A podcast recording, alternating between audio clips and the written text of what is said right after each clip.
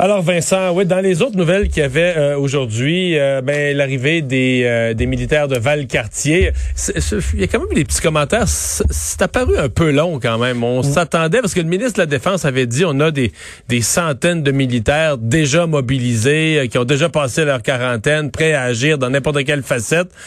Puis ça pas été si automatique que ça dans le cas des... C'est sûr que les CHSLD, j'avoue que c'est une demande un peu inhabituelle. C'est ça, je pense qu'on s'était préparé à euh, arriver dans les rues d'une ville, euh, surveiller des coins de rue, montrer une présence de, sécurité, disons. Et Faire des barrages routiers comme ce que, ce que la SQ là, ce que faisait, qu'on vient de raconter. Exact. Euh, peut-être pas de, des interventions en CHSLD, mais donc là, on verra, et Geneviève Guilbeault parlait de 400 militaires, donc effectivement, qui arrivent présentement à Montréal. D'ailleurs, 200 militaires de Valcartier euh, ont pris la direction de Montréal aujourd'hui. Il faut dire qu'ils s'en vont pas directement en CHSLD parce qu'eux ont déjà eu une formation euh, sur le port de l'équipement de protection cette semaine, mais là vont se retrouver dans un collège à Montréal pour apprendre d'autres façons de faire et seront déployés à partir de vendredi euh, dans les huit CHSLD qu'on retrouve et qui ont été choisis là à Montréal et Laval où aller prêter main forte. D'ailleurs, le lieutenant-colonel qui dirige cette force opérationnelle disait on aide énormément de personnes à travers le monde. Maintenant, de pouvoir le faire à la maison.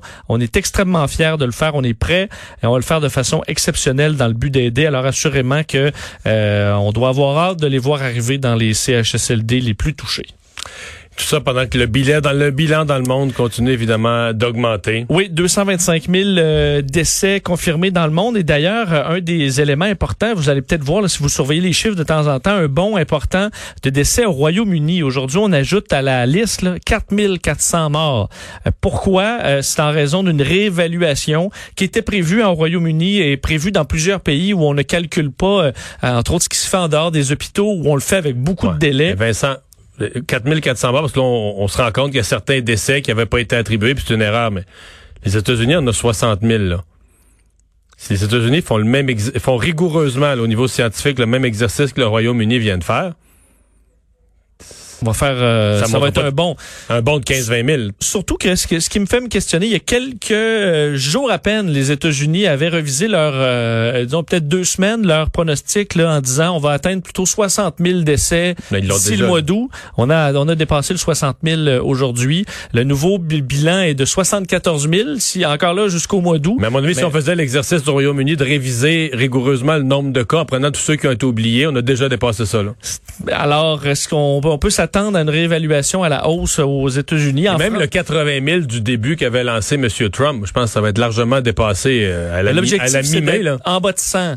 Euh, c'était vraiment l'objectif de, de, Donald Trump à la fin de la pandémie. Ça peut-être. Euh, mais il va falloir que ça se calme puisqu'on on ajoute quand même hier encore là 2200 euh, morts. Ça va quand même assez vite. D'ailleurs, l'OMS se réunit euh, demain dans son comité d'urgence pour réévaluer toute la situation de la pandémie dans le monde, alors que du côté de New York, 330 décès ajoutés aujourd'hui. Donc, ça, on voit que ça se calme encore à New York. mais tu sais, ça se calme comme l'Espagne. C'est sûr, quand tu as connu 700-800 décès, ça se calme. Mais hier, a eu 300. Euh, L'Italie, ça se calme parce qu'ils ont eu 800-900, mais hier, il y en a eu 380.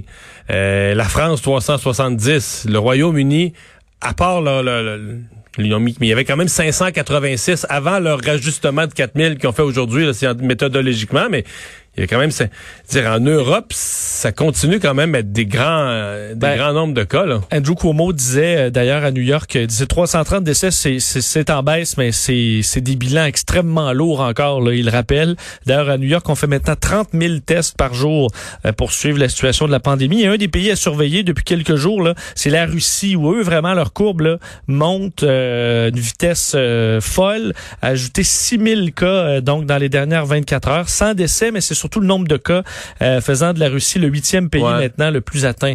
Mais ça se peut, tu sais, il y a des pays où t'as pas de la vraie information, là, mais des affaires qui se pouvaient pas non plus, là.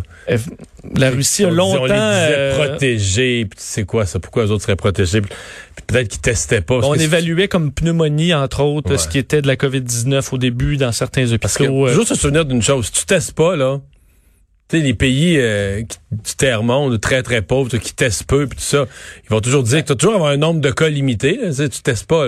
Mais on se questionne ben, sur l'Inde, entre autres. L'Inde n'a vraiment pas l'explosion qui était prévue. Euh, et ça semble se confirmer là, et pas être euh, caché. Entre autres, on se demande est-ce que, tout simplement parce que la population est plus jeune, qu'il y, a moins de, de personnes qui, qui, qui sont euh, âgées de 80 ans et plus, ou parce qu'entre autres, l'histoire de ce vaccin là, contre la tuberculose qui est répandu en Inde aurait et qui, aurait, qui aurait peut-être un effet les chercheurs sont à évaluer si effectivement il y a une protection pour les Indiens. On va s'arrêter, on va reparler de la situation plus large des régions euh, ouvertes, fermées. Euh, le chef par intérim du Parti québécois, Pascal Bérubé, sera avec nous au retour. Deux heures d'info. Le retour.